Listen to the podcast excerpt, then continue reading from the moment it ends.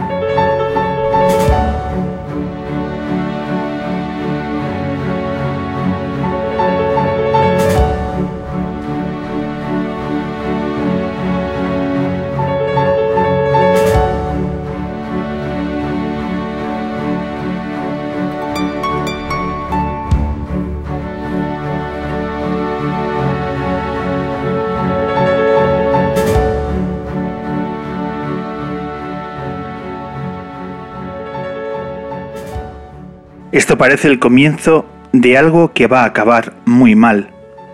No solo porque acaba de estrenarse otra serie de producción propia para toda la familia en la televisión, no solo porque los que han venido a protegernos llevan chaleco antibalas, coches blindados y la cara tapada. No solo porque ya no dejarán que el viento se trague las banderas. También porque esta vez ya no nos veremos al final de la distancia. Hotel Trip Carnaval de Perú Press. Bienvenidas, bienvenidos a la edición 360 del hombre que se enamoró de la luna, el podcast que lleva la firma de Daniel Liébana, Rebeca Mayorga, Manuel Granados, Vicky Cantos y un servidor, Pablo Loriente. Como siempre, cada nueva edición la publicamos en Cuonda, plataforma de podcast de referencia y además nos puedes encontrar en el resto de plataformas habituales como son iBox, Spotify, Apple Podcasts, etc. Y por supuesto, nos puedes seguir en nuestras redes sociales en Twitter, Instagram, Facebook y visitar nuestra página web elhombreluna.com. Desde hace 16 años nuestra protagonista ha hecho del cine una herramienta certera que apunta hacia uno de los delitos más silenciados en nuestro país, la trata de mujeres. Activista en pos de la defensa de los derechos de estas mujeres, es además directora de cine, guionista y escritora que se caracteriza por poner frente al espejo a una sociedad que ha convivido y convive sin disimulo con la tragedia del día a día que sufren miles de mujeres. En el pasado mes de marzo recibió el premio Goya al mejor cortometraje documental por biografía del cadáver de una mujer. Esta semana en la Luna, Mabel Lozano.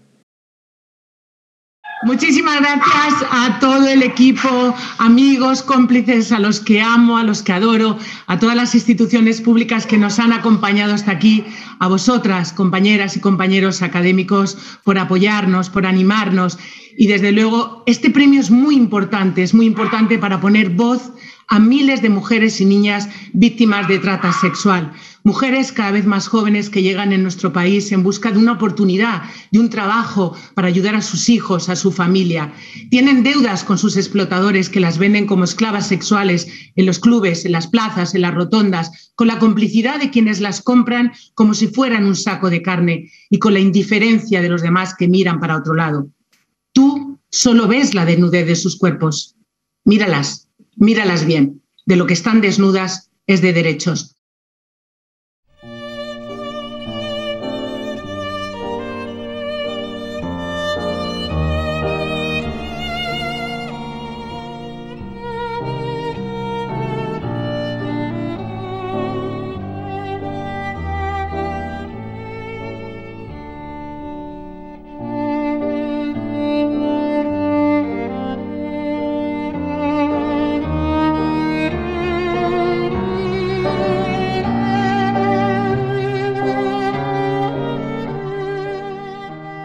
Mabel Lozano, bienvenida a una nueva edición del hombre que se enamoró de la luna. ¿Qué tal estás? Cómo me gusta ese título, El hombre que se enamoró de la luna, sobre todo porque la luna lunera es femenino, es mujer, con lo cual me parece maravilloso. ¿Sabes de dónde viene el título de, nuestro programa? Sí, sí, sí, sí, sí, sí, sí. Una novela absolutamente recomendable Maravillosa. de Thomas Pambauer. Sí, pues empezamos hace muchos años homenajeando a la novela y aquí seguimos, subidos a poner un micrófono al mundo de la cultura. Así que para nosotros es un placer, Mabel, tenerte con, con nosotros en lo que es ya la edición 360 de nuestro programa. 360, madre mía. Mm.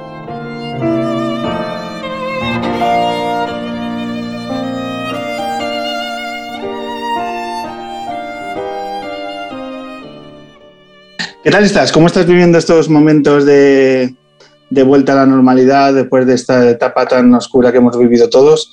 ¿En qué momento te encuentras, Mabel?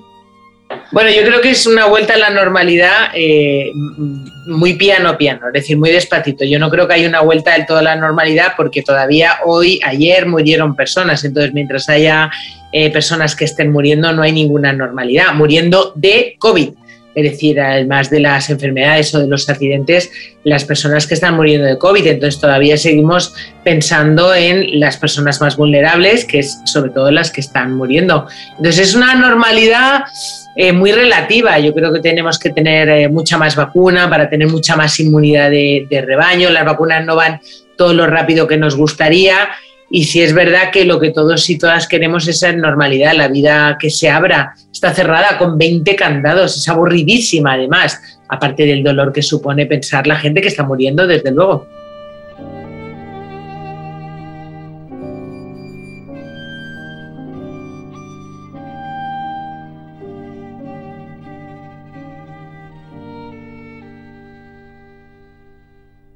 Cuando nos acercamos a tu, a tu perfil profesional, destaca lo polifacético del mismo. Eres directora de cine, escritora, guionista, pero ahora mismo, ¿qué proyectos tienes encima de la mesa?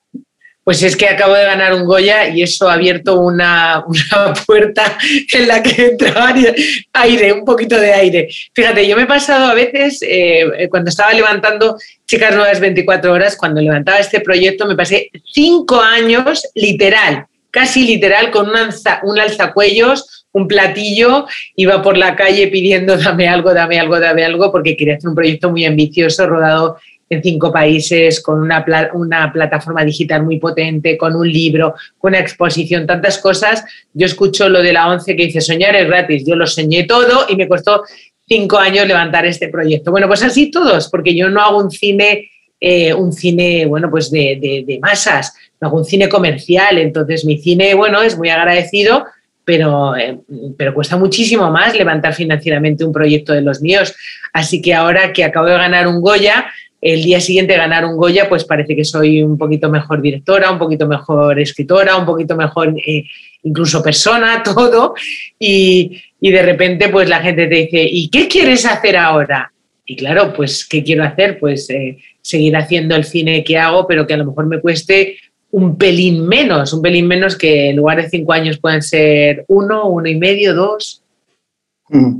Se nota, por tanto, el, Goya cambia la carrera profesional. Muchas veces hemos escuchado a, diferentes profesionales que dices, bueno, pues fue una enorme alegría, pero tampoco cambia tanto eh, la vida. En tu caso, eh, el Goya eh, lo ganas, creo que recuerda, el 6 de marzo.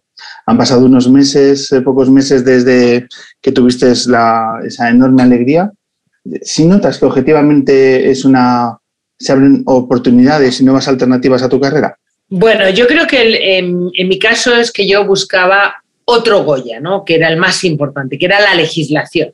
Es decir, el cine como una herramienta de transformación social. Entonces, biografía del cadáver de una mujer tiene un contenido político brutal. Es decir, esto ocurre porque se permite y se permite porque no hay legislación. Y no hay legislación porque no les importa nada a los legisladores. Podemos decirlo más alto, pero no más claro.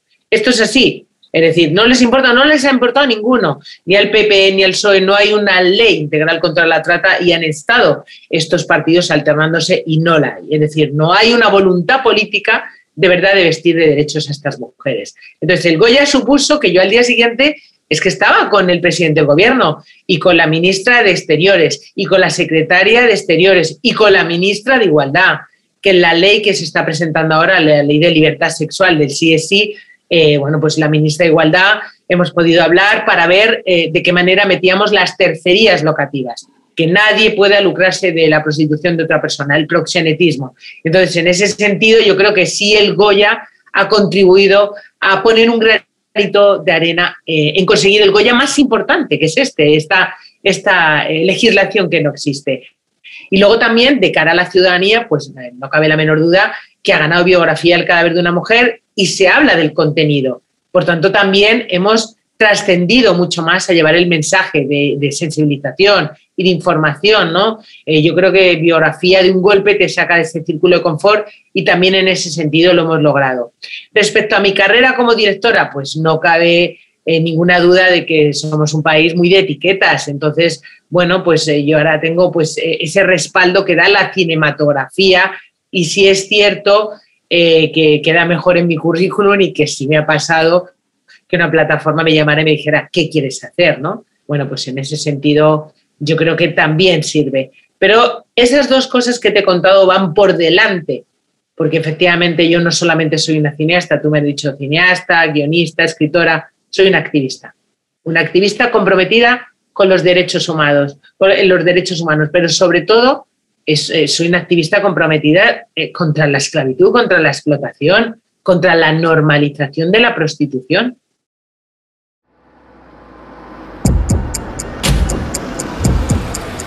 Plan se fragua desde dentro de la cárcel, quiere vengarse, busca pues, gente que le pueda ayudar en este plan. Tiene que conseguir un sicario, tiene que conseguir alguien que ayude o traslade al sicario y le dé la huida, un arma, por supuesto, para matar. Vengo aquí porque me desahogo mucho, pienso en mi madre un montón.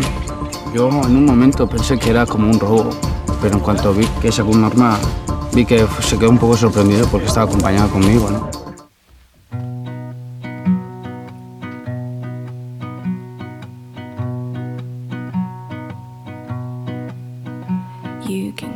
compliment me on the style of my hair. Give me marks out of ten for the clothes that I.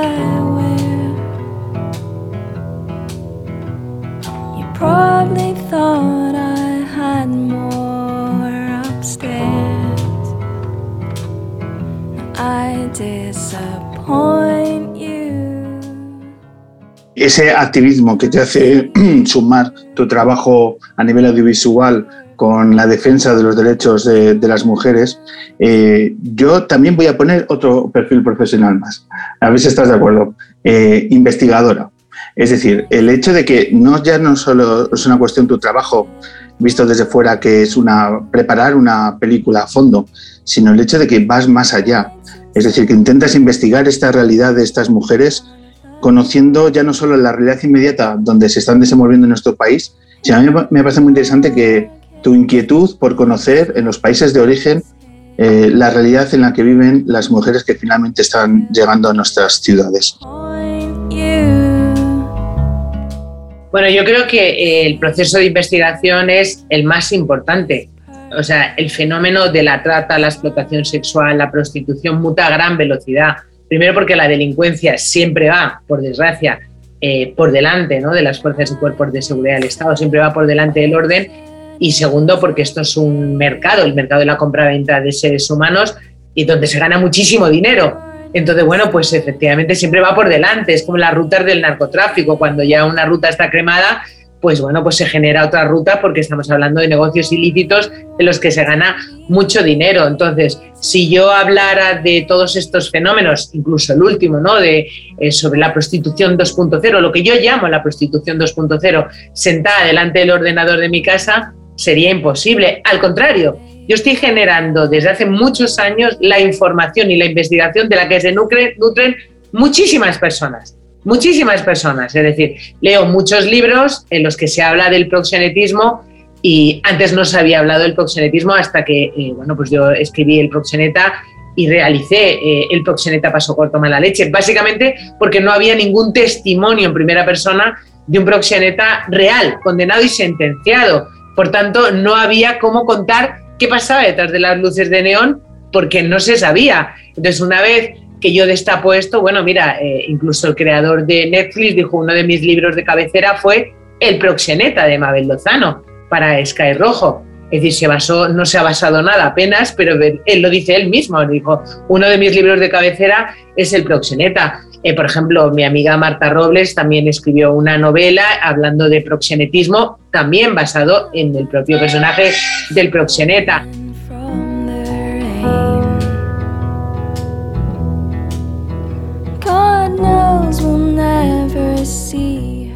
Ella siempre va por delante del orden, ¿no? Todo eso que te decía. Y es como, eh, claro, yo no solamente investigo, sino que eh, mis investigaciones sirven de base para muchísimas personas, para hacer no solamente eh, ser uno de los libros de cabecera de Netflix, sino mm, que efectivamente cuando se habla de proxenetismo ahora mismo se habla basado en el proxeneta, porque no hay otro. En el caso, por ejemplo, de biografía del cadáver de una mujer, es una investigación que es mía, pura y dura. Es decir, nunca jamás se había hecho una investigación de las mujeres asesinadas en situación de prostitución. Porque desde el 2008 se dijo que la trata a la prostitución era eh, violencia de género, pero no es cierto sobre el papel. En la realidad, estas mujeres no aparecen en ningún lugar, en ningún lugar. Por tanto, eh, eh, esta es una investigación que yo he hecho con mi equipo durante muchos años en ver desde el año 2000 las mujeres que han sido asesinadas en situación de prostitución, separar hombres de mujeres, tramos de edades, nacionalidades, y hemos encontrado a día de hoy 47 quemadas, descuartizadas, apalizadas, tiradas a los, al vacío, a las escombreras, a los basureros, y seguramente muchísimas más, porque hemos encontrado mujeres que no están identificadas y que por tramos de edades y por nacionalidades tienen todas las papeletas de son mujeres víctimas de trata, pero como nadie las han reclamado y no están identificadas, pues efectivamente no hemos podido poner sus nombres. Pero todos esos son investigaciones eh, que parten de, bueno, pues de mi equipo, de, mi productora y, de mí en primera persona, de la que luego se nutre todo el mundo.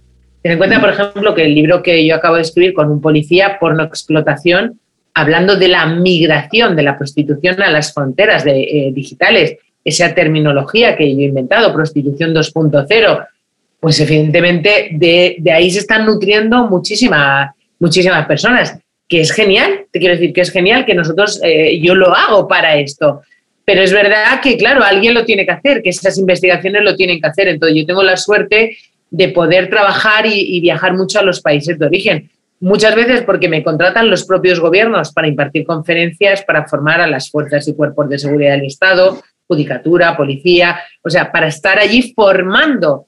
Y, entonces, y también, bueno, pues para ir a universidades, eh, desde Naciones Unidas. Entonces, trabajo tanto en los países de origen que tengo, hago muchísimo trabajo de campo y eso es muy importante. Por eso puedo sacar investigaciones que no lo hacen nadie, ni las propias ONGs que trabajan con las víctimas. Se dedican a hablar de las víctimas, de las víctimas, pero no plantean nuevos escenarios. Es decir, esto es un negocio, por tanto, hay que poner el foco en los malos, en los amos y, los dueños de la prostitución y la trata, en los que se nutren de eh, la materia prima que es un ser humano para hacer un grandísimo negocio, el segundo ilícito que más dinero genera en el mundo. Y también, por supuesto, pues estos nuevos escenarios como en biografía, hablar de los hijos de las mujeres asesinadas en situación de prostitución, de esa migración a las fronteras digitales.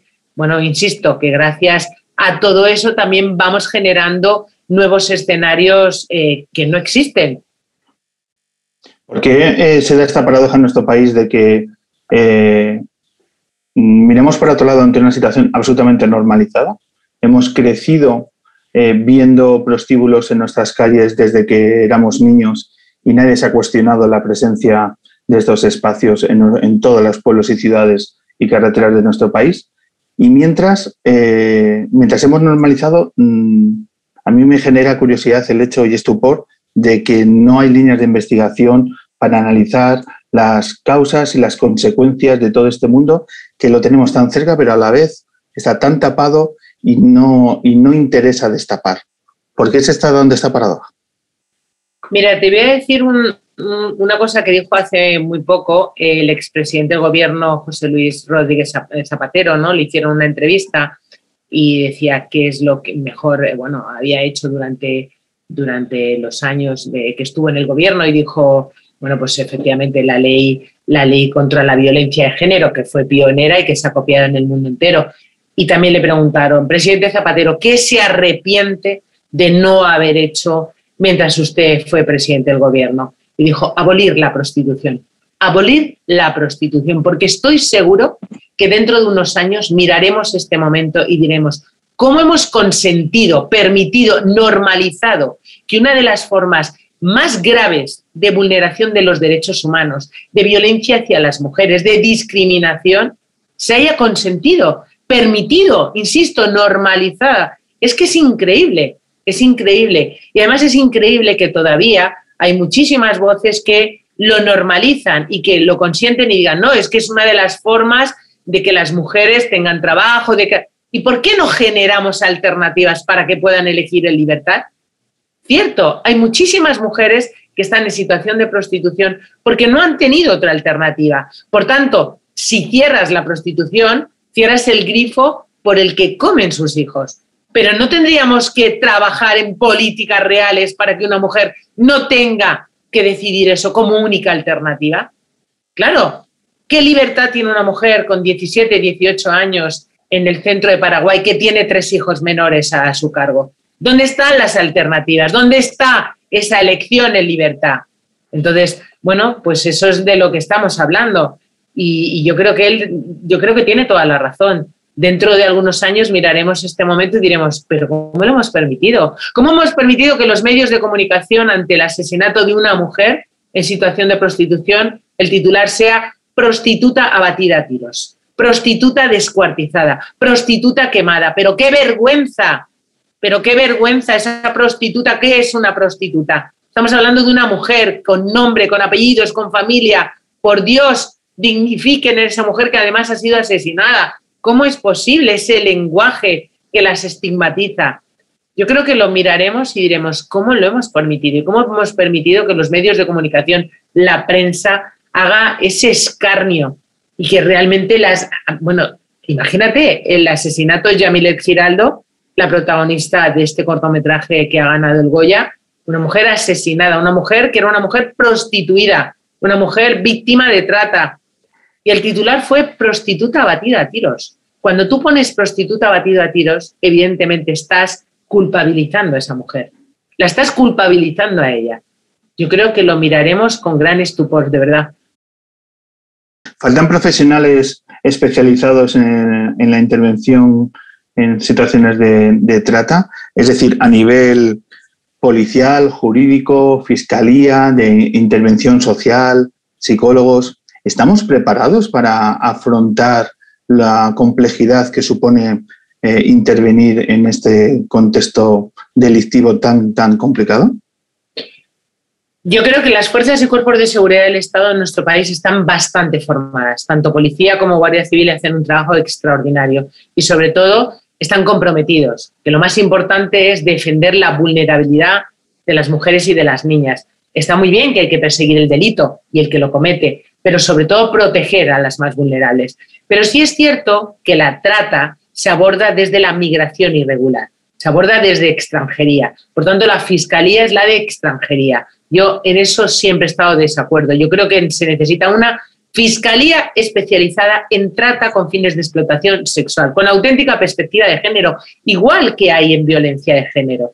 Yo creo que esto es muy importante, porque efectivamente el foco, cuando hablamos de trata, tráfico de seres humanos, está en la migración irregular, no en la vulneración de derechos humanos, no en la violencia de género. Por eso una de las cosas que yo le sugería a la ministra precisamente era la importancia de una fiscalía especializada en trata con fines de explotación sexual, con auténtica perspectiva de género, igual que hay en la violencia de género. Yo creo que esto es por lo que tenemos que trabajar para que sea así.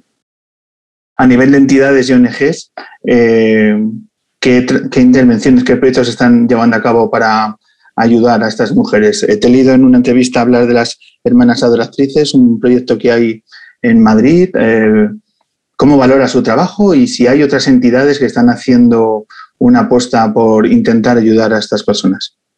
Yo creo que eh, contra la trata, eh, asociaciones que den de verdad una cobertura integral a las víctimas, desde que saltan de una red a cómo reconstruir ese ser humano y todo lo que necesita, acompañarlas en el camino de una manera, como digo, integral. Hay dos asociaciones españolas que son referentes. Una es SAPRAN, que es magnífica porque incluso también eh, bueno, pues admite menores y hacen un trabajo maravilloso. Incluso también tienen talleres de costura y también las propias mujeres eh, que han salido de esas redes eh, se quedan en muchos casos trabajando en la propia asociación como mediadoras lingüísticas para rescatar a otras mujeres. Entonces, hacen también ese proceso hasta el final, que es generando empleo, trabajo, herramientas. Es decir, una mujer como sale del sistema prostitucional necesita trabajo, entonces hace un trabajo extraordinario. Y desde luego también Proyecto Esperanza, el de las hermanas adoratrices, Proyecto Esperanza, son también magníficas, hacen ese acompañamiento de una manera integral con, con bueno, pues con, eh, con eh, mujeres eh, maravillosas, mujeres y hombres, de una manera multidisciplinar, psicólogos, abogados, abogadas, médicos, todo, es decir, ese es un proyecto multidisciplinar para ayudar a reconstruir una vida a la que se le ha hecho tantísimo daño. Yo creo que estas dos asociaciones son las más importantes en nuestro país y son las referentes en cuanto a asistencia integral de mujeres y niñas víctimas de trata. Mi nombre es Marta González, soy coordinadora del área de sensibilización e incidencia del proyecto Esperanza Adoratrices de Madrid. Nuestro proyecto está dedicado a ofrecer apoyo integral a mujeres que han sido víctimas de la trata de seres humanos con cualquier finalidad de explotación. Nuestro objetivo es apoyarlas y acompañarlas de manera individualizada para que cada mujer pueda recuperar su libertad, su dignidad y el control y la capacidad de decidir sobre su propia vida. Tenemos un teléfono de atención 24 horas para atender cualquier caso o cualquier consulta que nos llega y ofrecemos a las mujeres alojamiento seguro, cobertura de sus necesidades básicas, atención social, acompañamiento educativo, apoyo jurídico, apoyo para su salud integral, para que recuperen su salud a nivel emocional, físico y psicológico, y también apoyo para su inserción social y laboral. Somos un equipo compuesto por profesionales, psicólogas, educadoras sociales, trabajadoras sociales, abogadas, mediadoras y técnicas de empleo. Además, trabajamos en la sensibilización de la sociedad y eh, trabajamos incidiendo ante las autoridades para eh, mejorar la legislación, la respuesta, las políticas públicas para prevenir la trata y también para eh, proteger a las víctimas y garantizarles el acceso a la justicia. Tenemos un teléfono 24 horas que es el 607 54 25 15 y nuestra página web es www.proyectoesperanza.org.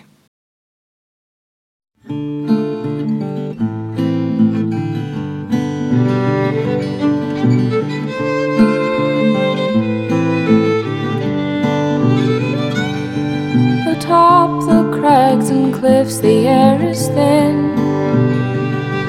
So we'll find a mountain path on down the hill.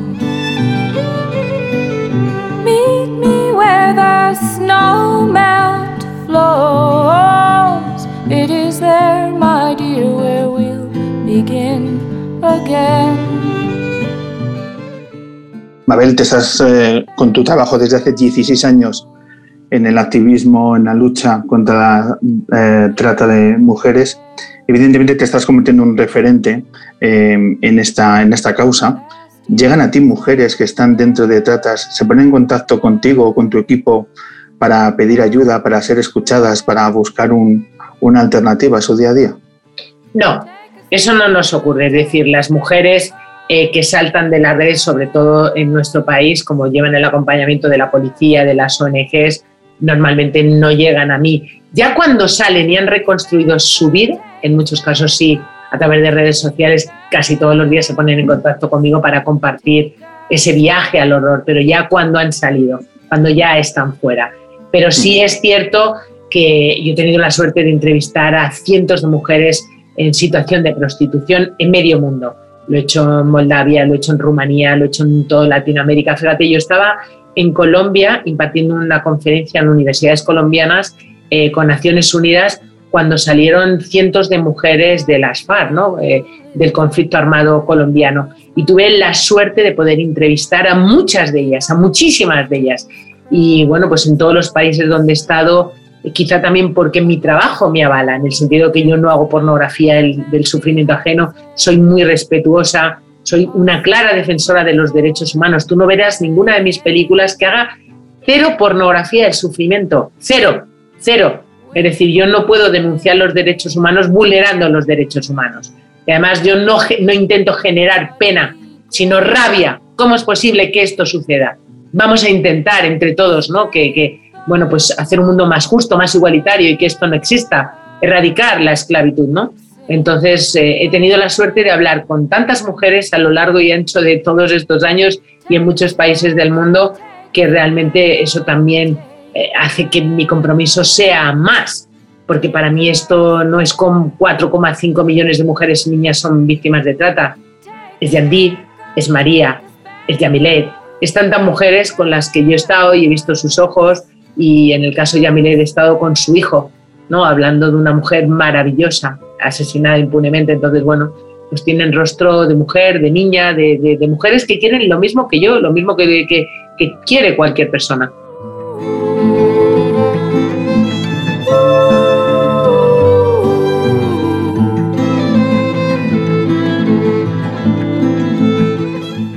¿Cómo te has preparado esas entrevistas? Eh, ¿Cómo te has formado? ¿Qué tienes en cuenta? ¿Qué tienes en mente eh, a la hora de encarar una entrevista que, entiendo que es muy complejo? Eh, el hecho de poder vincular, que esa persona finalmente se abra y sea escuchada y demás. Eh, no es una entrevista más. Eh, ¿Cómo te has formado para poder desarrollar esas entrevistas en, con, con, estas mujeres? Bueno, la verdad es que llevo 16 años formándome, es decir, he estado incluso haciendo un máster de cine social y derechos humanos en Galway, específico, para hacer cine social y derechos humanos, es decir, el cine que yo quiero hacer pero también he hecho montones de cursos de documentales desde Concorcuera, de guion, eh, o sea, no he parado de formarme desde hace muchos años, ¿no? Y también porque tiene que ver con, con, la gran curiosidad que yo siento por la vida y sobre todo porque el cine, el cine, el cine documental, la herramienta hay que conocerla y solo cuando la conoces te la puedes saltar y hacer los híbridos que yo hago, porque es verdad que yo mezclo mucho ficción con cine documental, pero una vez que conoces la herramienta es mucho más fácil saltarla. Pero sobre todo, también eh, cuando estuve en Galway, que hablamos mucho, mucho, mucho, mucho, era mm, prácticamente todo el día de, de, de, los artículos de los derechos humanos, del cine de derechos humanos, de cómo no vulnerar a esas personas, de cómo no hacer pornografía del, del sufrimiento de, ajeno, ¿no? Es cuando me formé para hacer el cine que yo hago. Entonces, eh, yo llego con muchísimo cuidadito a las personas a las que voy a entrevistar, sé la situación que están, sé la vulnerabilidad que sienten. Entonces llego y, las arropo, y las arropo directamente. Y respeto muchísimo los espacios. Es decir, no soy intrusiva, no soy agresiva, no. Al contrario, respeto mucho los espacios. Y luego dedico mucho tiempo. Es decir, dedico muchísimo tiempo a la investigación, dedico mucho. Es decir, ahora mismo estoy, pre estoy preparando un nuevo proyecto que voy a rodar eh, a finales de este año, que igual, que comencé la investigación hace tres años. Es decir, soy muy lenta, realmente eh, mi producción es bastante pequeña, soy casi un taller de alta costura. Es decir, hago una producción muy pequeña porque mi acercamiento siempre es muy lento, necesito mucha investigación y bueno, pues somos un equipo muy pequeño. Entonces no hago un cine realmente comercial, sino hago ese cine de taller, a un cine, más que de autor, a un cine de taller. ¿Nos puedes adelantar algo de, de las líneas maestras de este nuevo proyecto? Bueno, pues es un proyecto que tiene que ver eh, con, con, todos mis proyectos y que tiene que ver siempre que le cuento a, a mi chico, ¿no? A, a, Eduardo, a mi marido, ¿no? que empezó un nuevo proyecto y me dice, ¿y, esta vez de qué? Porque siempre tiene la esperanza que le diga que voy a, voy a, contar cómo se hacen las croquetas, por ejemplo, ¿no? que soy una buena cocinera. Un día le dije, voy a hacer un documental que se llame La antropología de la croqueta, ¿no? porque voy a hablar de chef de cocina y tal. Y entonces está deseando que alguno le diga, ahora, ahora voy a hablar de las croquetas, pero no cae nunca esa breva porque, fíjate, es curioso, eh, parece que lo he contado todo, es que yo he movido el foco de mi cámara eh, desde las víctimas, al demandante de sexo de pago, a los proxenetas, al negocio ilícito, a las mujeres asesinadas. He hecho nueve campañas contra la trata, nueve campañas por encargo para policía, para asociaciones. Acabo de hacer una para, para la comunidad valenciana, el año pasado para, para la comunidad de Canarias, para la Fundación Mexicana Lidia Cacho. Imagínate todo lo que he contado. Y siempre, todavía quedan cosas por contar. Cuando yo estaba haciendo biografía me decía Eduardo, pero ¿tienes algo más que contar de trata? Fíjate qué escenario tan nuevo, ¿no? Tan nuevo y tan doloroso, que es el asesinato, sus hijos, sus familias y eh, el borrado de sus nombres, ¿no? Sus nombres no aparecen en ningún lugar en las mujeres prostituidas. Pues ese escenario jamás se había hablado, nadie había hablado. Cuando tú ahora escuches el número de mujeres asesinadas en situación de prostitución, es una investigación mía. Entonces, dices, ¿ya lo he contado todo? No, por desgracia no. Con lo cual es un escenario completamente único, de nuevo y completamente inédito.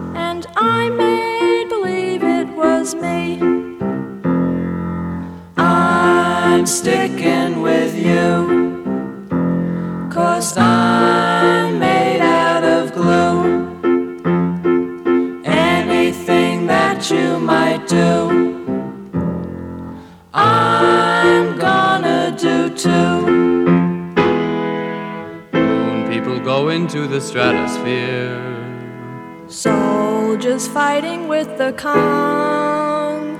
But with you by my side, I can do anything. When we swing, we hang past right and wrong.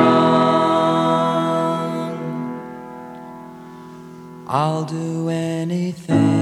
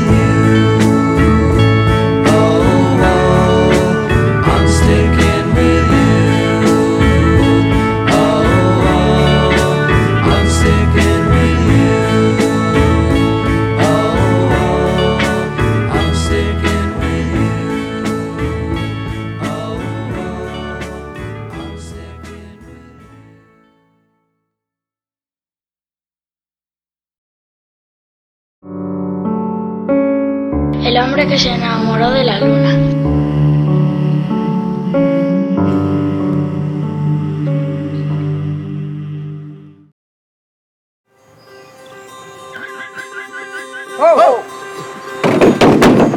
¿Qué es lo que demanda la gente?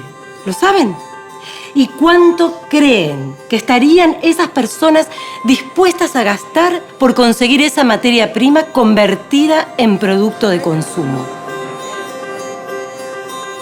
Me llamo Sofía, tengo 17 años. Cuando yo llegué a Madrid, yo venía con mi prima, porque como yo era menor de edad, tenía que tener una persona que se encargara de mí hasta que cumpliera los 18 años. Ella vino conmigo aquí buscando un futuro mejor y nos hemos quedado con nuestra tía viviendo. A mi prima le obligaron a ejercer prostitución. Una noche llegó mi prima llorando y eh, sangrando, contándome que ha estado con 40 hombres, que se ha acostado con 40 hombres. Y llorando me dice, ya no quiero hacerme este trabajo porque me maltratan, eh, me, hace, eh, me pegaba, que le pegaban y que ella no, que, no, que, no, quiere esa, no quería esa cosa para mí. Y, y que yo preveniera esa cosa. Me contó que eso lo del mi tío y mi tía eso estaban de acuerdo ya que cumpliera los 18 ya para hacerme prostituir con ella también, para ganar dinero con nosotros.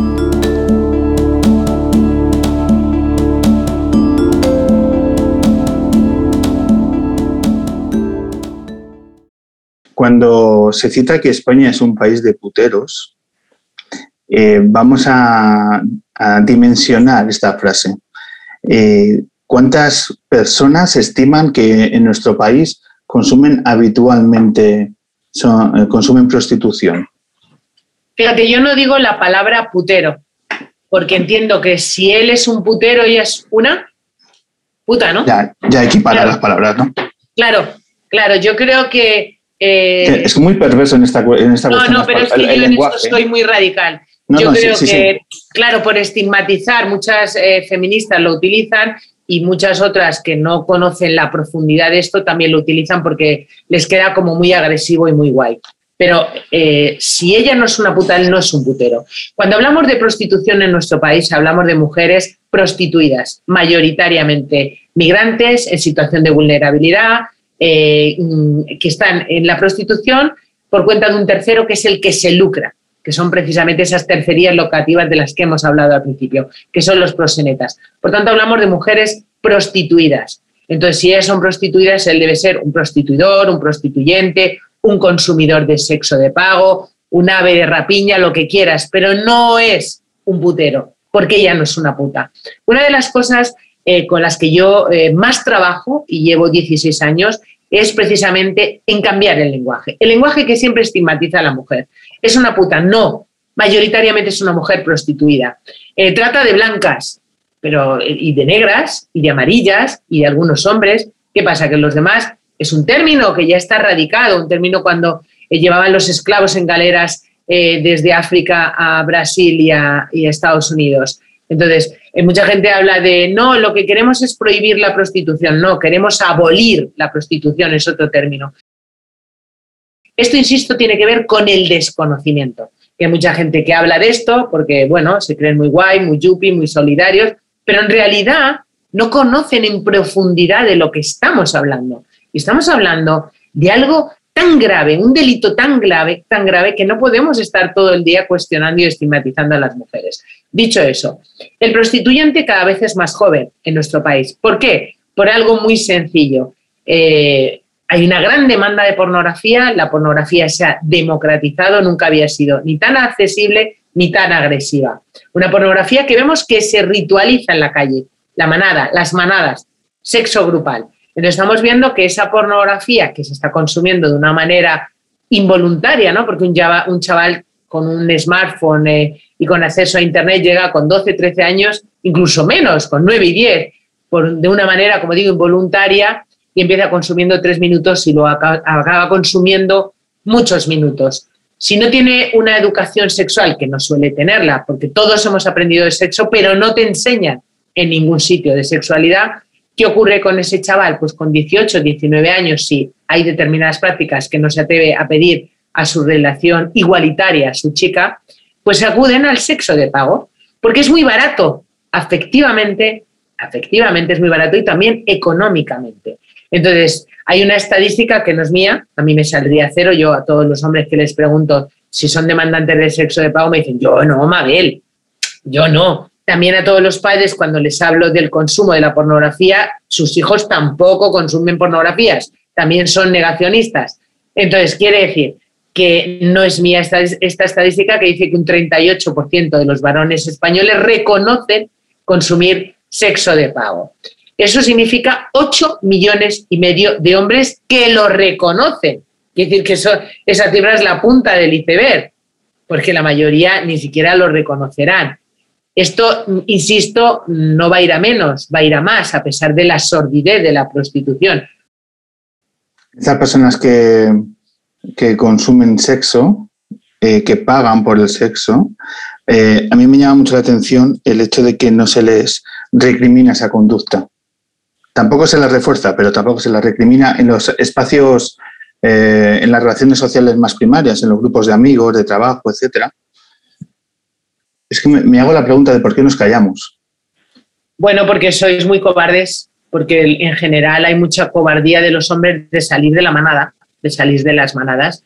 Hace, hace bastante tiempo en un chat que yo comparto con, amigos y amigas, pues un, amigo puso un, chiste sobre prostitución, un chiste misógino, machista, y en ese momento todos los demás hombres empezaron a decir, la que te va a caer, como lo haya visto Mabel, quítalo, lo ha visto Mabel, ¿dónde está Mabel? Todos, ¿dónde está Mabel? Te va a matar Mabel, expulsión Mabel, pero ninguno decía, es una mierda de chiste, machista, misógino, tienes una hija de 15 años, ¿cómo estás poniendo ese chiste? Ese es el problema. Es decir, el problema es que cuando a ti te dicen vamos a celebrar esto y nos vamos a un club, en muchos casos, si no quieres un club, dices no, me encuentro mal, o tengo prisa, o, no, o tengo que madrugar mañana, pero no dices, mira, yo no voy, porque no me voy a ir a comprar ninguna mujer. Porque yo lo que no quiero para mi mujer ni para mi hija, no quiero para las demás. Y creo además en un mundo en igualdad. Es decir, estas mujeres, ¿por qué no tienen alternativas ¿no? que tienen que estar ahí? ¿Por qué están ahí esas mujeres? Rasquemos. Vulnerabilidad, vulnerabilidad. ¿Y a quién haces millonario? Pues probablemente al proxeneta, que es el que se va a ir al bingo esta noche y luego lleva un coche de alta gama de jamonero, que es así, la verdad. Entonces, os falta tener eh, esa valentía para salir de la manada, esa valentía. Y eso es muy importante porque os necesitamos, sois aliados reales. Cuando yo hablo de prostituyentes, cuando yo hablo de maltratadores, eh, evidentemente son hombres, pero no todos los hombres, sino los hombres que compran mujeres, los hombres que maltratan a las mujeres.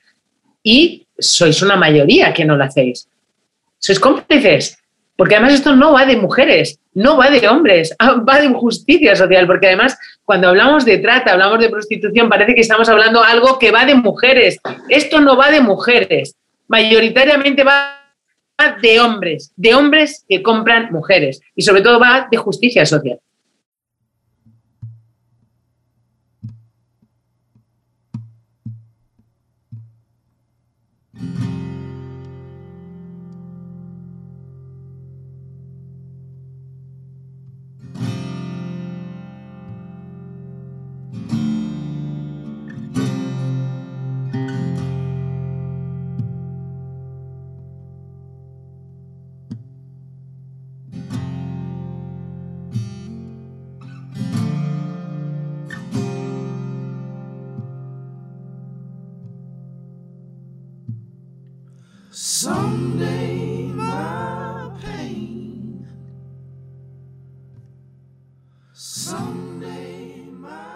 Cómo provocamos que se despierte esa valentía en esa mayoría de hombres, eh, pues como tantas veces, mayoría silenciosa, que, bueno, eh, es cierto que se está más a gusto sin, sin exponerte ante una situación que va a despertar crispación, enfados y tal, y de enfrentamiento ante una realidad que nuevamente es mejor mirarla de perfil. ¿Cómo provocamos que, se movilice hacia la valentía en esa mayoría silenciosa? Pues eh, yo creo que esa, esa valentía se provoca con una cosa maravillosa, que es la educación. Es la educación, es decir, la educación de hijos e, e hijas en los entornos familiares. Es la educación, es que es así. Es decir, esto tiene varios pilares. La legislación, pero que no depende ni de ti ni de mí porque no somos legisladores, pero sobre todo la educación, como padres y como madres, estar ahí, educar a esos hijos e hijas. Es decir, ¿de dónde salen los hombres? Acabamos de ver en muy pocos meses que han asesinado a un montón de mujeres, pero ¿cómo es posible? ¿De dónde salen esos hombres? Tienen padres, madres, hijos, hermanas. Es decir, es un tema de educación, es importantísimo la educación. Y en los cientos de conferencias que yo imparto en centros educativos a menores, lo que me encuentro es que tienen cero formación sexual, nadie les ha hablado de nada. Hace muy poco un chaval en Las Palmas me contaba, no, mi madre me decía eh, que claro, que yo nací de una semillita que pusieron en el ombliguito, mi padre en el ombliguito de mi madre. Una semillita en el ombliguito de mi madre. Los niños no vienen desde París. Por Dios, pero ¿qué estamos contando a nuestros hijos e hijas en el siglo XXI? Claro, si tú abordas con esa mojigatería, con esa estupidez, todo lo que tiene que ver con la sexualidad, pues ya no te va a poner, o sea, nunca jamás te va a preguntar nada. Otro chaval en un instituto de secundaria en Alicante me decía, no, yo pasábamos siempre cuando iba al colegio con mi madre por una rotonda que había mujeres negras con un bikini, un tanga o con ropa interior y había siempre una sombrilla. Y yo le pregunté un día a mi madre, ¿qué hacen esas mujeres ahí? Y me dijo, pues están esperando el autobús. No están esperando el autobús, sabes que son mujeres en situación de prostitución. A lo mejor no eres una experta en decirle, son nigerianas, vienen con deudas, con la coacción del vudú. No, pero sabes que están en prostitución. No están esperando ningún autobús. Y los niños no vienen de que tu padre ponga una semillita en el ombligo a tu madre, ni de París ni de Albacete. Entonces, si todavía estamos con esas en el siglo XXI con nuestros hijos y lo primero que ven de sexualidad es la home de Pornhub, un, un gambán, sexo grupal, una chica a la que le están haciendo de todos seis mm, señores como tres armarios de, así de grandes, ¿no? Y dices, bueno, pues esto es lo primero que están viendo eh, de sexualidad, piensan que eso es la sexualidad. Bueno, pues ahí hay un problema gravísimo y es, insisto, de educación afectivo-sexual en los hogares, primero, y luego afortunadamente la ley TELA va a abordar la sexualidad.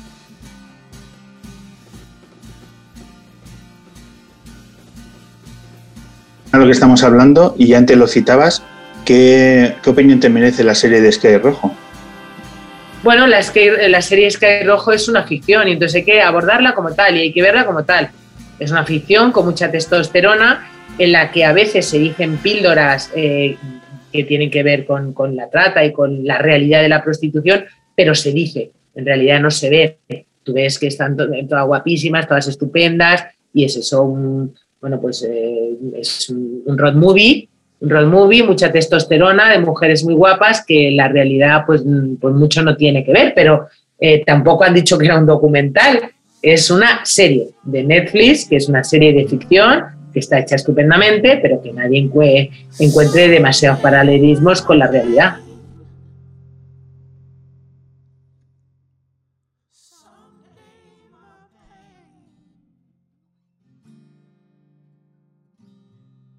Mabel, 16 años de, trabajo de activismo. Eh, para ser positivos, ¿qué logros estamos consiguiendo como sociedad? ¿Se está avanzando o tu sensación es que es remar contra corriente de forma constante? ¿Cómo lo estás viviendo? Bueno, eh, pues eh, yo creo que no hemos ido a menos, hemos ido a más incluso, porque además también tenemos que tener en cuenta la situación en la que estamos. Esto es una gravísima situación no solamente en cuanto a, la sanidad ¿no? sanitaria, sino también económica. Es decir, eh, el COVID va a hacer mucho más vulnerables a los ya de por sí vulnerables.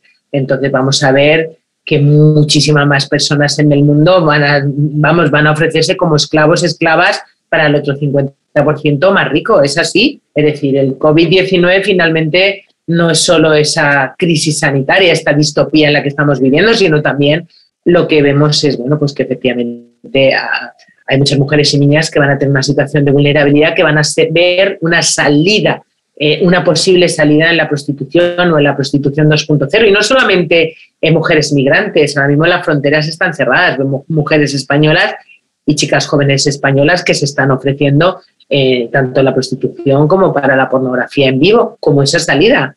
Es decir, finalmente el COVID te puede o no te puede matar, pero de hambre si no comes tres meses, mueres fijo.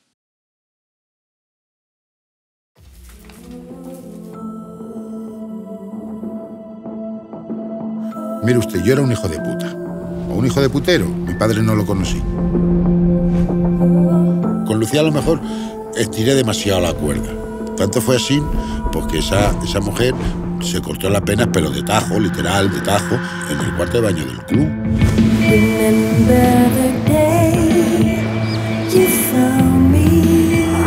Fui acusado por prostitución coactiva. Me pidieron 27 años, de los cuales solamente cumplí 3 años. Y ya dentro de la cárcel me di cuenta que mi delito era una cosa normal, que no estaba mal visto, cuando en realidad le hacemos más daño que un violador.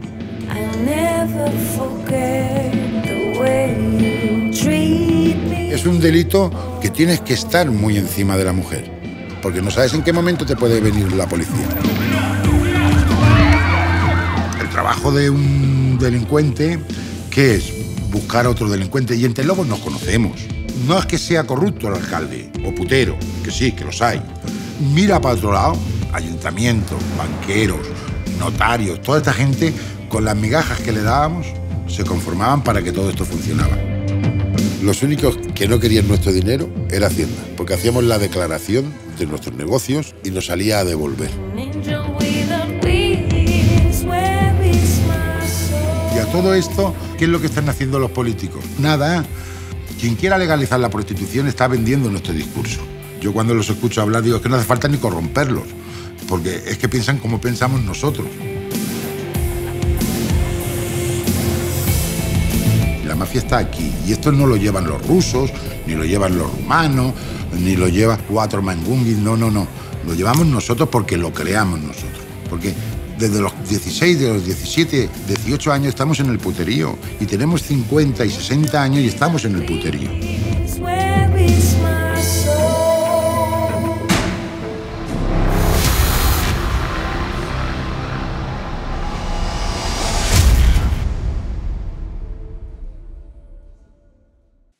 Es por tanto, la, la trata hay que verla como un mal endémico de nuestra sociedad. ¿La trata hay que verla como? Como un mal endémico de nuestra sociedad. La trata, la trata es un delito que vulnera todos los derechos humanos. Entonces, la trata y la prostitución, como va de la mano, vamos a hablar de delito. Ni es un mal, ni es un problema, como dice mucha gente. La trata es un delito que vulnera todos los derechos humanos y está en nuestro Código Penal. ¿Algún país de nuestro entorno eh, puede ser referencia de buena praxis para trabajar la, estos delitos? ¿Dónde tenemos que mirar para ver que las cosas se hacen mejor? Tenemos eh, países que son abolicionistas, que es eh, bueno, pues los países nórdicos y Francia. Y, y bueno, pues eh, yo creo que esa será la tendencia. Bien, es verdad que la abolición tampoco erradica del todo la prostitución y en muchos casos la oculta eh, a, a rincones, ¿no? Pero, eh, pero es el camino para educar a la ciudadanía, para vestir de derechos a las mujeres, dándoles oportunidades reales para la reinserción y desde luego la prevención. Entonces, bueno, la abolición finalmente lo que señala es a los culpables, a los proxenetas, a todo el que se lucra de la prostitución de otra persona y a sus cómplices directos, que son los demandantes de sexo de pago. Esa debe ser la tendencia. Nosotros en nuestro país la prostitución es alegal, estamos en ese limbo de la nada. Entonces, bueno, yo creo que la tendencia será a ser un país abolicionista, países donde la prostitución está regularizada como Holanda eh, ya hablan de, efectivamente que bueno, pues son narcopaíses, ¿no? Eh, Ámsterdam lo dice la propia policía, es una narcociudad donde, donde campan bueno, pues esos proxenetas a los que se les ha dado un maletín de hombre de negocios. Aquellos que dicen eh, que defienden la prostitución como un ejercicio de libertad, de que algunas mujeres llegan a, a este trabajo por un ejercicio absoluto de libertad y por tanto hay que respetarlo. Eh, ¿Cómo podemos afrontar esas ideas que mucha gente tiene consolidadas? Normalmente cuando escuchas esas ideas es de gente eh, o que no está en prostitución o que ha estado y ya no está.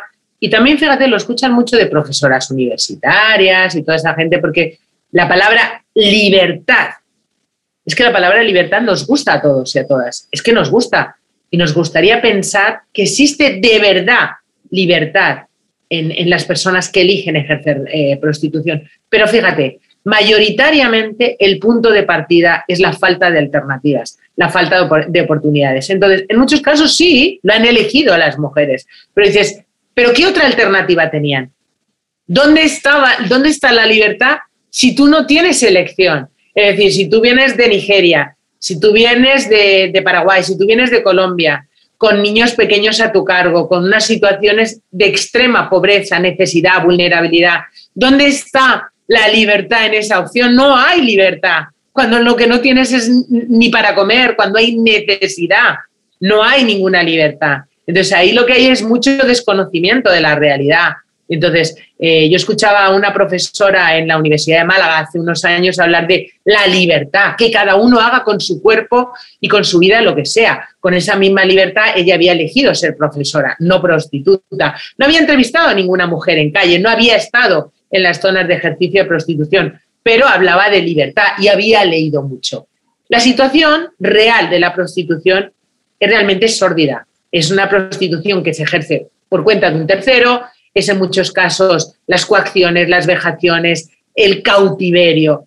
Si hablamos de una prostitución de Pretty Woman, de eh, score, soy mayor de edad, eh, no tengo proxeneta, yo elijo, es una cosa muy pequeñita, muy subjetiva. No se hacen leyes por la minoría, se hacen leyes por la mayoría.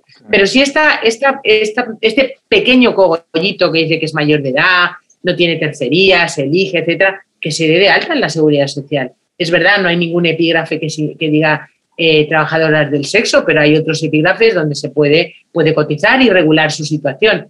Lo que ocurre es que a mí el tiempo lo que me ha demostrado es que esas mujeres que están tan estupendamente las llamas tres o cuatro o cinco años después y ya no les suena el teléfono, ya no están tan estupendamente, ya a lo mejor han pasado el flujo del sistema prostitucional, a los burdeles, a los pisos, a las rotondas, a las calles. Esto está pensado para la explotación extrema de una mujer y muy pronto. Y de una mujer de 17, de 18, de 19, porque el demandante de sexo de pago la quiere cada vez más joven cuando hablamos de prostitución en nuestro país, hablamos de una mujer cada vez más joven, de una niña. ¿Cuántos años va a estar esta mujer que dice que está feliz en prostitución? ¿Dos? ¿Tres años? No ha ganado el dinero que Ronaldo, no ha ganado el dinero que ningún futbolista de élite. No se puede jubilar. ¿Dónde va? ¿Dónde va esa mujer? Va al sistema prostitucional, porque está pensado para eso. Entonces, ¿por qué no hacer políticas que generen alternativas para que las mujeres uno, puedan elegir de verdad en libertad desde el principio, no coaccionadas por la necesidad, que es lo que estamos viendo, por la violencia, por la falta de derechos sexuales y reproductivos que hace que niñas cada vez más jóvenes en Latinoamérica tengan dos y tres hijos menores a su cargo. Entonces, bueno, ahí no hay libertad. La libertad es entre eh, esas personas, tú que eres abogada, que tú seas elegido, ¿dónde está la elección de esta mujer? Entonces yo creo que lo que hay es, insisto, eh, bueno, yo creo que una desinformación y un rollo como modernista trasnochado, porque, eh, porque lo moderno es la no esclavitud. Lo moderno es que las personas elijan en libertad. Y lo realmente antiguo, casposo, es la esclavitud, es la prostitución. Por tanto, es lo contrario. Estas personas se, bueno, pues se tachan y de, ay, que soy súper moderna, la libertad. No, no, lo que eres es, una, es es una persona casposa, antigua, castradora, porque eso es de siempre, de toda la vida. La prostitución ha estado siempre, toda la vida. Siempre una de las formas, insisto, más de violencia, de sumisión hacia las mujeres. La esclavitud ya ha existido, por tanto es antiguo. ¿Qué es lo moderno? ¿Qué es lo transgresor? Es querer un mundo donde las personas no sean compradas, no sean vendidas, no sean discriminadas, no por su vulnerabilidad sean sirvan de esclavos esclavas. Yo creo que eso es de verdad lo moderno y lo transgresor.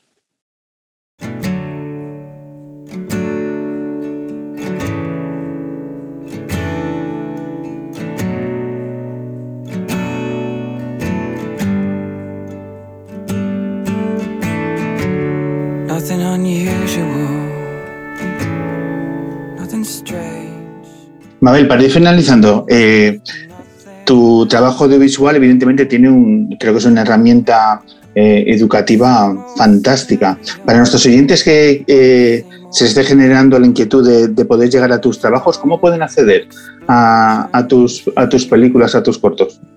Bueno, pues muchas están colgados en mi Vimeo y, por ejemplo, si queréis ver biografía del cadáver de una mujer que ha ganado el Goya, está en Filming, que creo que vale dos euros y algo la descarga, pero el 100% de esa descarga va para la asociación APRAT. Así que os animo, por un lado, a que veáis Biografía del cadáver de una mujer, que yo creo que es un corto eh, muy potente, insisto, por ese escenario tan nuevo y único, esa voz, ¿no? que es la de, de, los hijos de las mujeres víctimas de, de este delito, y por otro lado también ayudáis a una asociación.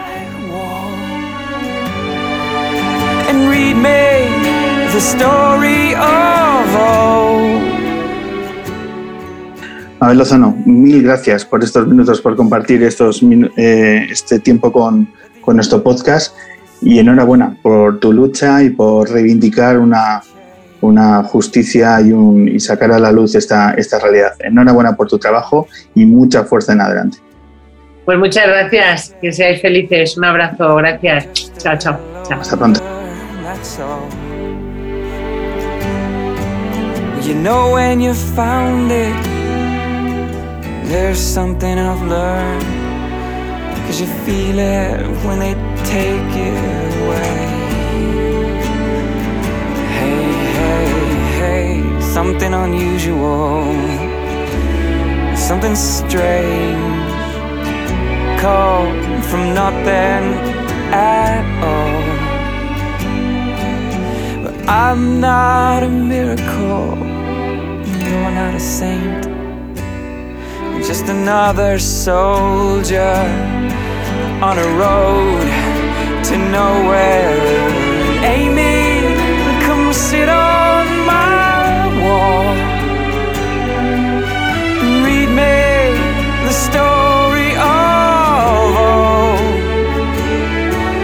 and tell it like you still believe the end of the century brings a change for you and me.